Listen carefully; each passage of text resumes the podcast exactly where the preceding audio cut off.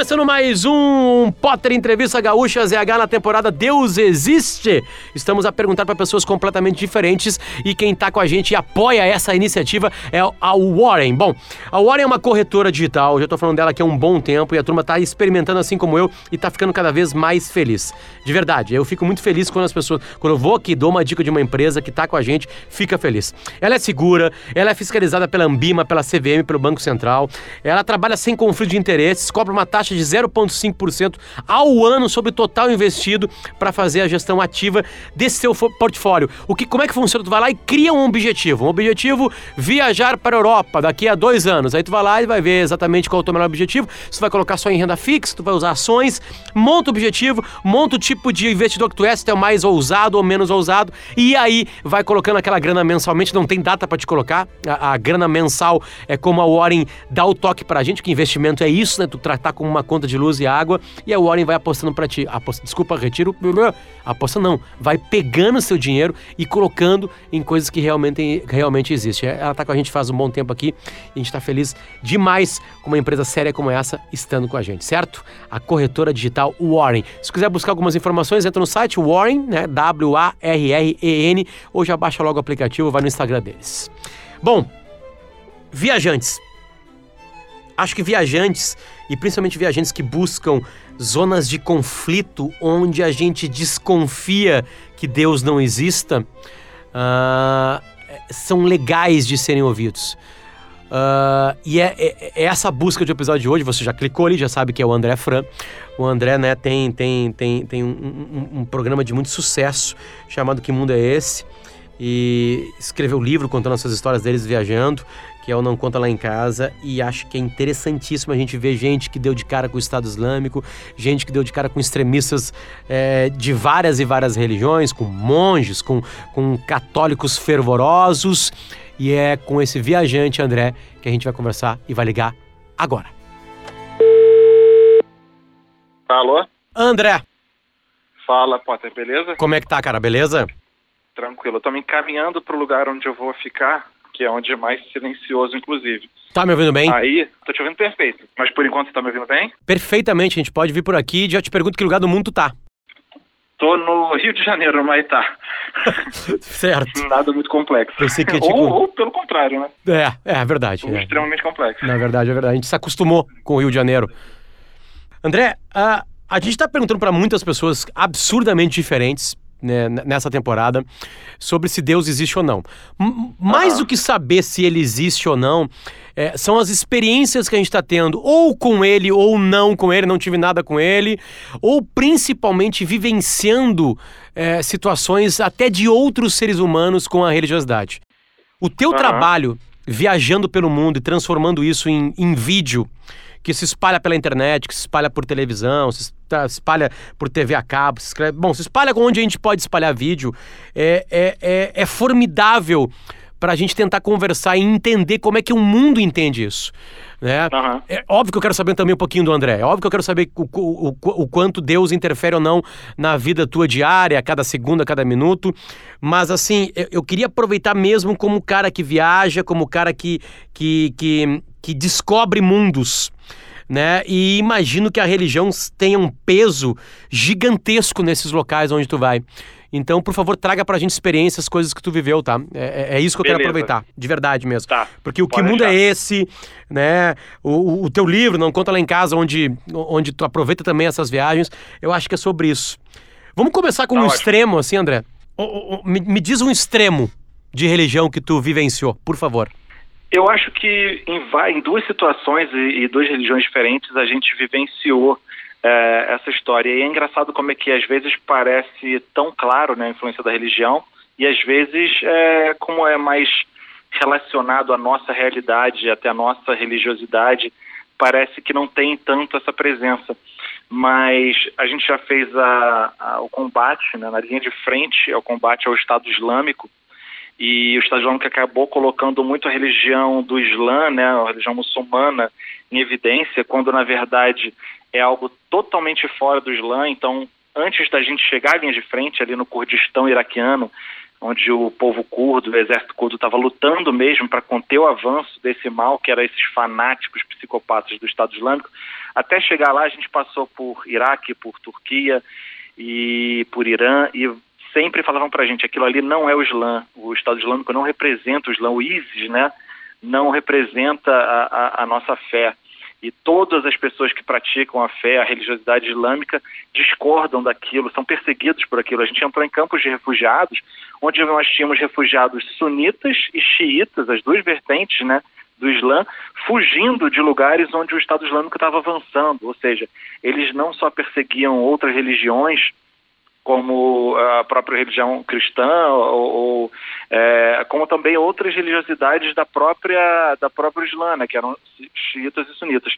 Ao mesmo tempo, a gente já foi para o sul dos Estados Unidos, em Louisiana, tratar da questão da cultura às armas e a gente viu o quanto esse conservadorismo é, esse apego à cultura das armas e a necessidade da pessoa ter uma arma como um direito inalienável seu e dos Estados Unidos ligado aos founding fathers, né, aos pais que fundaram o país, estava intimamente ligado à questão religiosa e a questão de como eles também se viam como parte da sua identidade a religião católica e a, e a, e a estilo de vida e também essa questão das armas estarem ali presentes. Mas só que quando a gente vê essa leitura de um lado mais nosso, a gente é, e, acaba tendo uma resposta muito maior quando a gente mostrou os episódios na linha de frente do Estado Islâmico, as pessoas criticando muito é, a religião muçulmana. E quando a gente mostrou a questão da Louisiana e crianças usando armas e a consequência das armas naquele estado que tinha muito mais mortes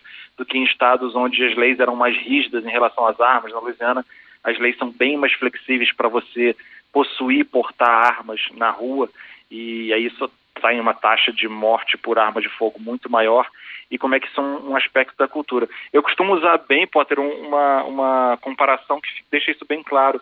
Em alguns lugares a gente vê ah, uma mãe tinha estava ah, vendo um, o seu filho tinha morrido numa num atentado à bomba no Iraque e a gente não estava graças a Deus no lugar ó, graças a Deus, aí já aparecendo ironicamente, mas a gente não estava no lugar, mas quando a gente chegou a gente via ela falando é, Allahu Akbar, Allahu Akbar, tipo, ó, Deus acima de tudo, Deus, meu Deus, Alá e Alá e aquilo, ah, meu Deus, meu Deus, e parecia uma coisa tão né, diferente da nossa, né, uma senhora muçulmana coberta, né, de, com, com seu hijab e lamentando a morte do filho, falando Alá, Alá, Alá, e mesmo com nossos preconceitos, né, com a nossa é, o relativismo cultural da gente não estar tá, é, acostumado com aquela, com aquela linguagem, com aquele idioma, com aquela expressão religiosa, aquele Alá nos soava como algo diferente.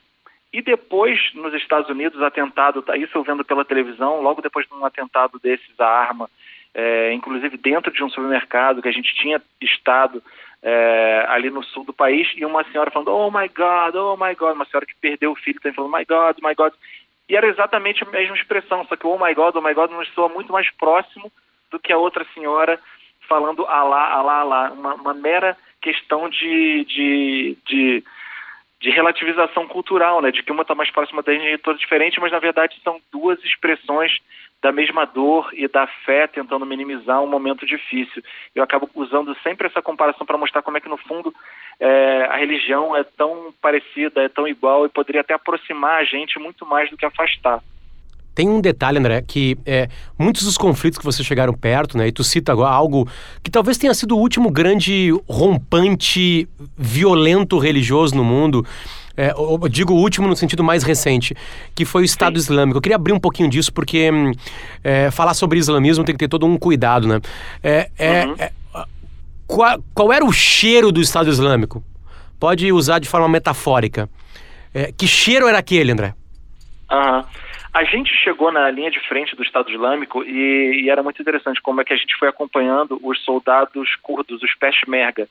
É, Para quem não está familiarizado, a região do Kurdistão é uma, uma, nação que ainda não é reconhecida como nação, né, um povo que tem ocupa ali parte do Iraque, parte da Síria, parte do Irã, parte da Turquia. E ali no Kurdistão, na parte iraquiana, eles ainda conseguem uma certa estrutura, eles têm a sua própria bandeira, seu próprio exército, sua própria língua, seu próprio presidente. e mas de uma forma muito improvisada estavam ali lutando nessa linha de frente, contendo o avanço do Estado Islâmico naquela, naquela região. Inclusive era uma questão polêmica na época que a gente foi que eles estavam totalmente improvisados, então a gente via soldado de chinelo, soldado que comprou sua própria é, munição, soldado que estava usando arma recalchutada, que ele tinha que passar óleo para ela funcionar, senão ela engasgava. Enquanto a gente via é, o medo no mundo inteiro, na Europa, Estados Unidos, do, do avanço desse, desse inimigo, desse terror do Estado Islâmico. E aí a gente constatando que essas pessoas que estavam ali arriscando a vida, lutando, dando o seu sangue na linha de frente para conter o avanço disso que o Ocidente tinha como um avanço do terrorismo islâmico, eram também muçulmanos. Né? Os peshmerga, os curdos, são muçulmanos, praticantes. Então eles falavam para a gente, é, nós somos muçulmanos, a gente acredita muito na nossa fé, a gente segue, a gente tem ela acima de tudo, mas a gente não acredita na interpretação de certos governos, como da Arábia Saudita, no próprio Irã, eu ouvi isso de outros muçulmanos falando, ah, a gente não acredita na interpretação que o nosso governo faz das leis islâmicas, apesar de, de sermos muçulmanos praticantes. E ali no Estado Islâmico, Potter, você pergunta o cheiro do Estado Islâmico, era uma sensação de que era uma coisa totalmente fora da realidade, entendeu? Quando você entrava naquela realidade de um país do Oriente Médio, de uma região autônoma, de um povo muçulmano, e fossem curdos, fossem iraquianos, árabes, todos tinham o ISIS, né, o Estado Islâmico, como algo totalmente fora de qualquer tipo de identidade que relacionasse a eles. Tanto que, que, que eles queriam fundar um califado, né, uma coisa à parte, uma coisa exclusiva deles. Claro que aquilo crescendo e tomaram parte né, de cidades do Iraque e, e outras partes da Síria, mas todos vinham como uma coisa é, é, alheia à sua realidade, às suas crenças, à sua vida cotidiana. Então, isso deixava muito muito forte para a gente como eles também ficavam com essa preocupação de cara esses caras estão queimando o nosso filme vamos dizer assim né? Estão tão, tão associando a gente até pelo próprio termo que acabou se popularizando principalmente em, inglês na Islamic State e até depois vertido para o português Estado Islâmico não não era eles não gostavam né? Porque não, não era um Estado Islâmico né? Era uma coisa totalmente fora. A religião obviamente estava em muitos muitas zonas de conflito que vocês viveram assim né a, a diferença, né, André, da gente ver uma matéria, da gente ver um vídeo, para quem foi lá viver, como vocês viveram.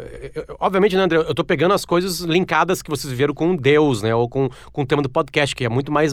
É muito maior o trabalho de vocês, né? Recentemente tem Chernobyl, é, que até se tu quiser. Se quiser, quiser, se tu sentiu algo religioso ou não religioso lá, que tu queira trazer também, a gente fica bem à vontade. Mas, mas voltando a isso, assim, né? Tirando um pouquinho do Estado Islâmico. Os seres humanos, André, é, Vamos lá. Eu, eu acho que disparadamente bilhões, é, é, bilhões, bilhões de pessoas do planeta Terra são, são, são religiosas. Elas são maioria. Né? Até, até, até um pouquinho de bastidor do, do, da, minha, da minha conversa com o André na, nas DMs do Twitter, o André fez pra mim assim, cara, eu sou ateu, vale mesmo assim? Né? Uma coisa que o André... Eu assim, cara, vale muito, não, não, não é exatamente isso que a gente quer discutir aqui. Né? É, o quanto. Eh, tu acabou de contar duas histórias de pessoas se agarrando a, a, Deus, né? O quanto se agarrar a Deus é benéfico nessas regiões. O quanto isso, na verdade, acaba sendo uma. Eu não vou chamar de muleta, mas sei lá, algo que, que uhum. salva vidas, digamos assim. Uhum. Tô perguntando Cara, isso por um ateu, tá? É, eu acho que é importante é. tu ser ateu respondendo isso que tu viu talvez ateu, talvez agnóstico. Eu acho que eu acredito em alguma coisa que chamam de Deus, mas eu particularmente não sei identificar exatamente o que é, como é, como funciona, como age, mas eu acredito em alguma força maior, até da, da, agindo na nossa própria psicologia, no nosso próprio modo de, de agir, de canalizar as energias do mundo e a nossa energia, né, que a gente tem energia, né, nossas sinapses nervosas são todas ligadas e estão sempre movimentando energia. Então, é, isso eu acredito muito. Eu acredito muito que a gente tem atuação no mundo e o mundo tem atuação na gente nesse sentido. Mas é, uma coisa que eu acho que fundamental é diferenciar né, a fé da religião.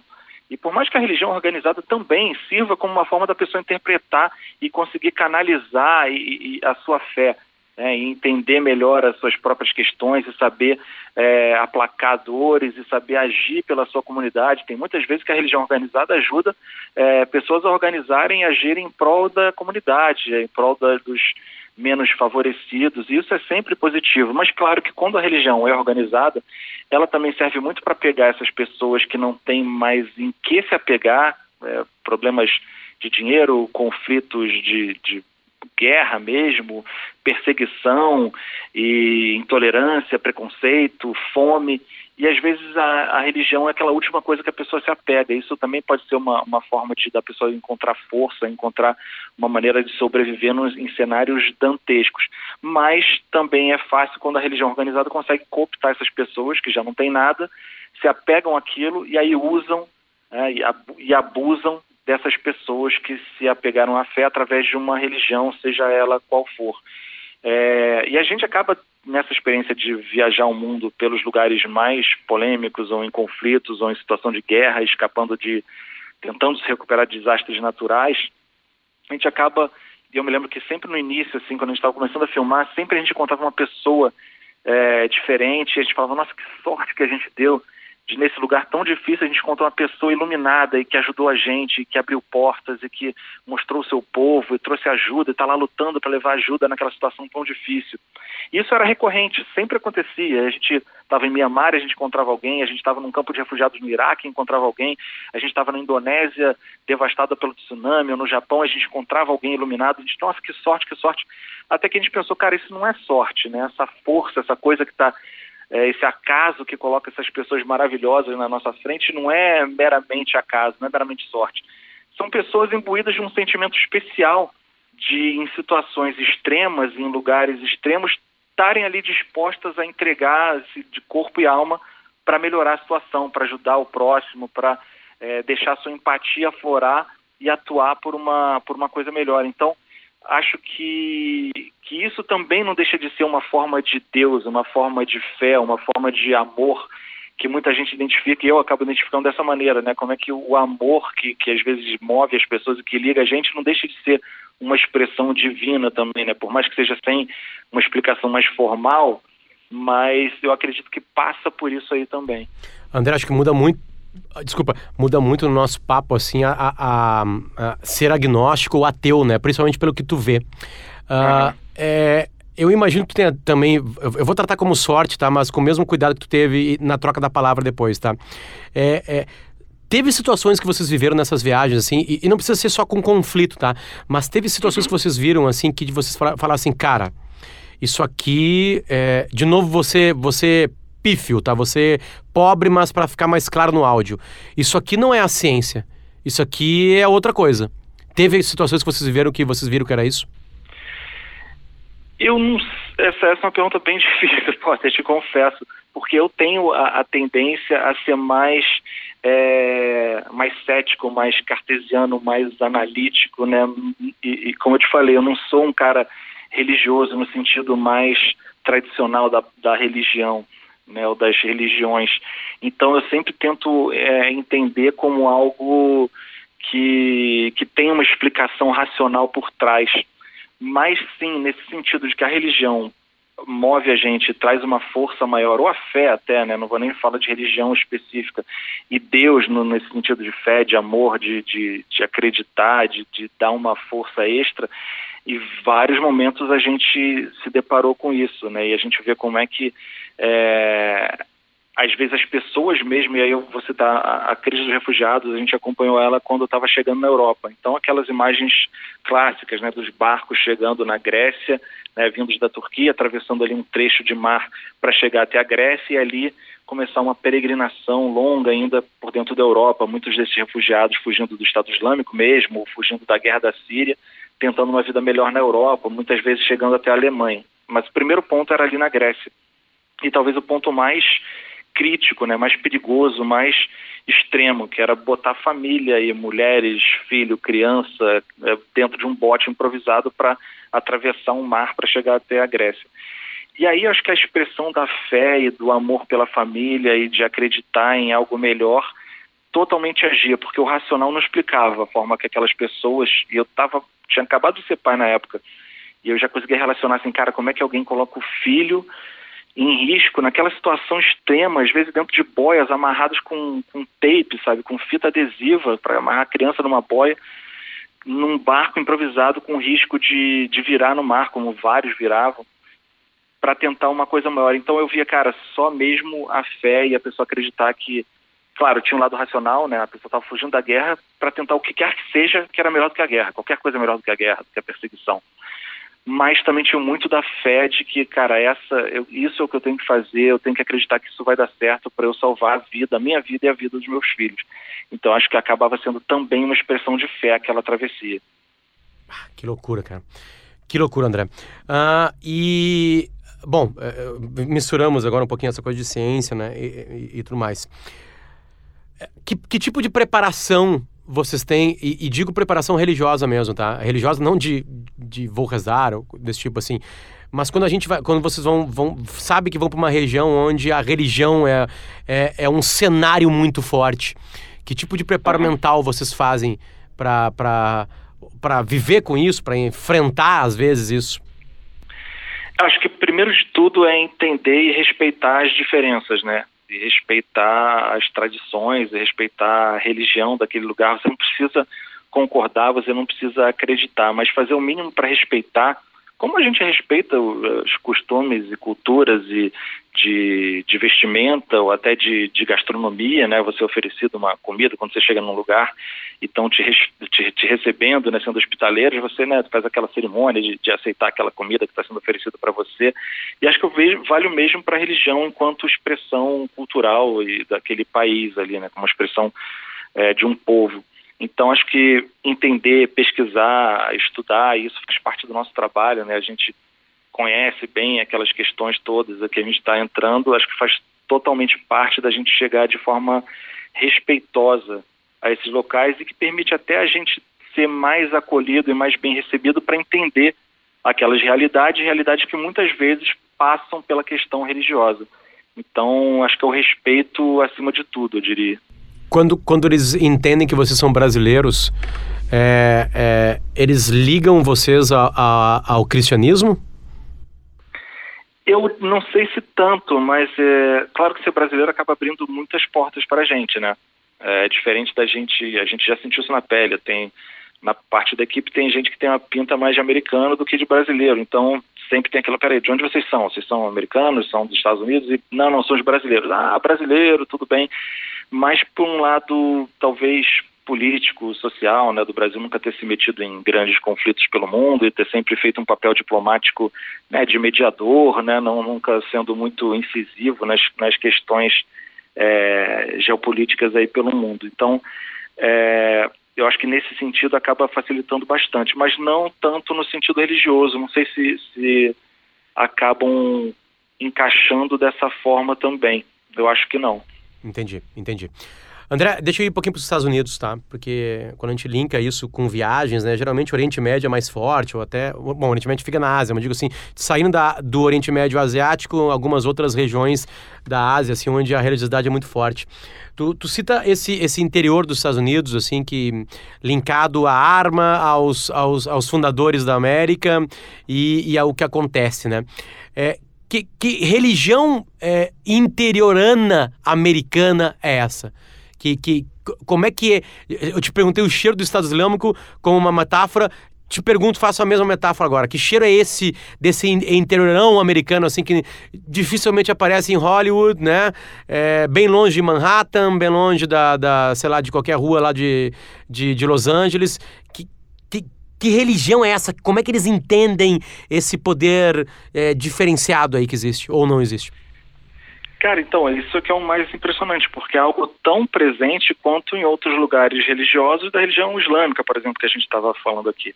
Claro que eu estou tirando, deixando de fora aí os extremismos, os fanáticos, né? Seja da religião islâmica, seja da religião é, católica, ou evangélica, ou cristã, qualquer outra vertente mas é a mesma coisa. É, é, e aí se a gente começa a reparar, e principalmente no, no, nesse lado, como você falou, que sai um pouco das grandes metrópoles, que aí sim são menos religiosas, mas você vai para esse para o meio oeste ou para o sul dos Estados Unidos, que tem um apego maior à religiosidade, e você acaba vendo também os representantes dessas, dessas desse, desse, desses Estados Unidos, né, desse lado dos Estados Unidos, e você percebe no, no In God We Trust, né, a gente confia em Deus, nós confiamos, e God Bless America, Deus abençoe a América, os próprios presidentes republicanos e, e muitas vezes tinham encontros de oração então é, era política misturada com a, com a religião também.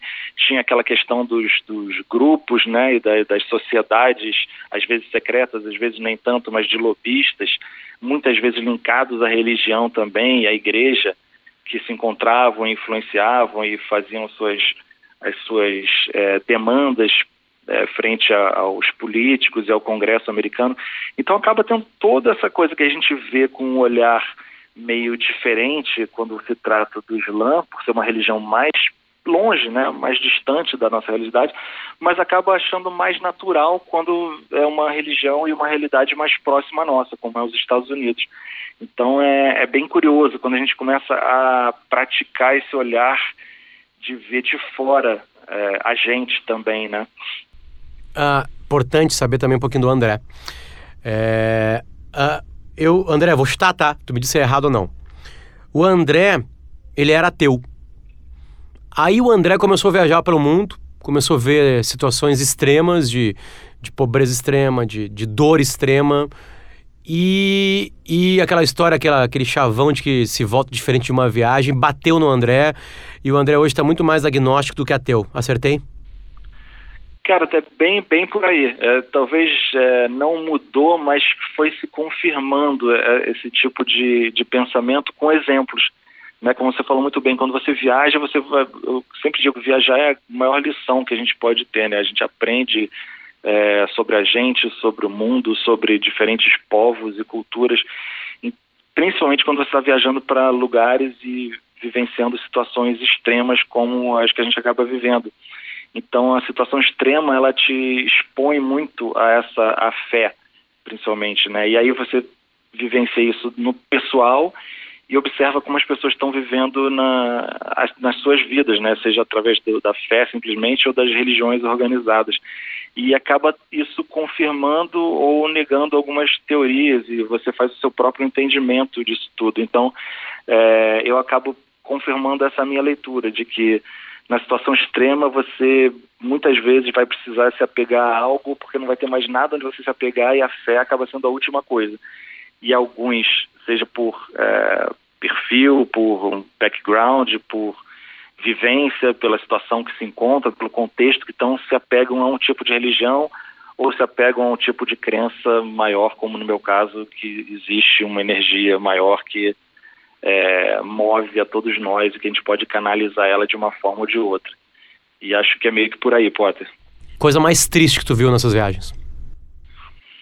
Cara, eu acho que essa coisa da, de quando envolve criança, que aí é algo que está alheio né, a escolhas né, da fé, e, e, além da compreensão da fé, e além das escolhas da religião, mas quando você vê criança sendo afetada, seja é, na perseguição do Estado Islâmico, seja na, no, no meio da guerra, seja como essa daqueles refugiados, de uma criança que morreu na beira de uma praia tentando fugir de um mal maior, que a sua mãe, o seu pai teve que colocar ela expor a um risco para fugir de um mal maior. E você vê aquela criança morta com um sapatinho, uma meia, uma camisetinha, igual você cuida da sua filha, sabe? E aproxima tanto as nossas realidades que parecem tão distantes e você vê mesmo que, por mais que seja uma situação de guerra num outro continente, num extremo de um barco, à beira de um bar, você vê, cara, poderia realmente ser eu.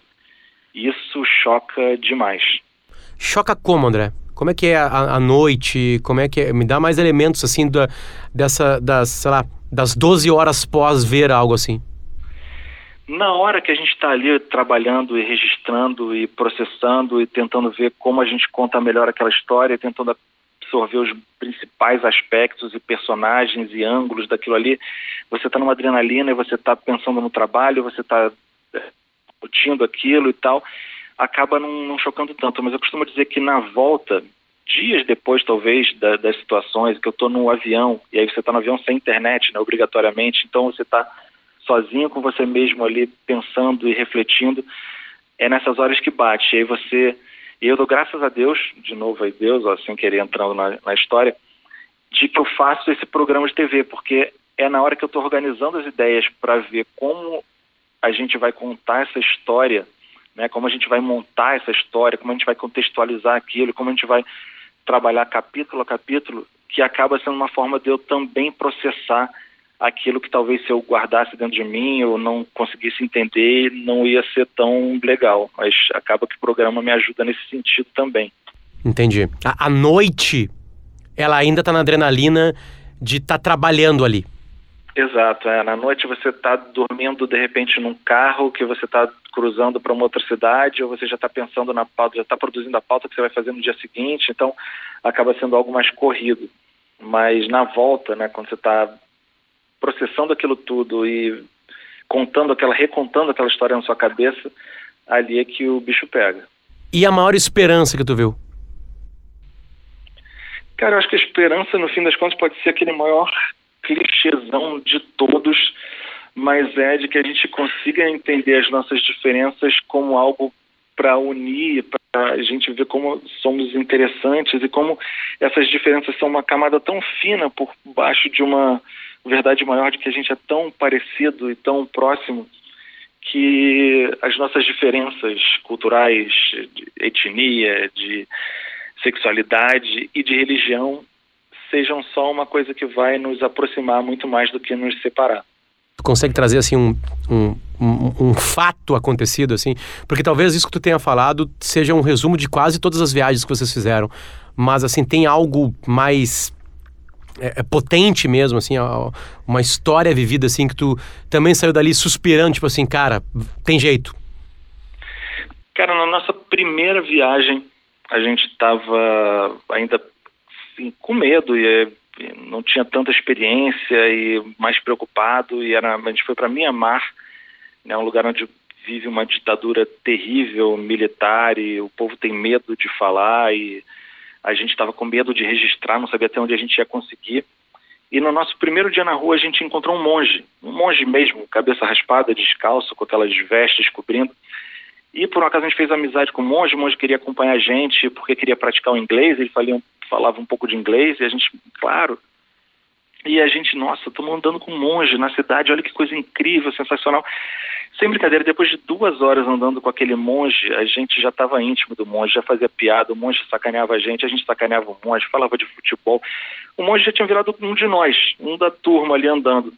Então, é, eu sempre guardo essa história para pensar, cara, se aquelas diferenças que parecem tão gritantes à primeira vista, depois que a gente conhece um pouquinho mais o outro, a gente vê que são só detalhes.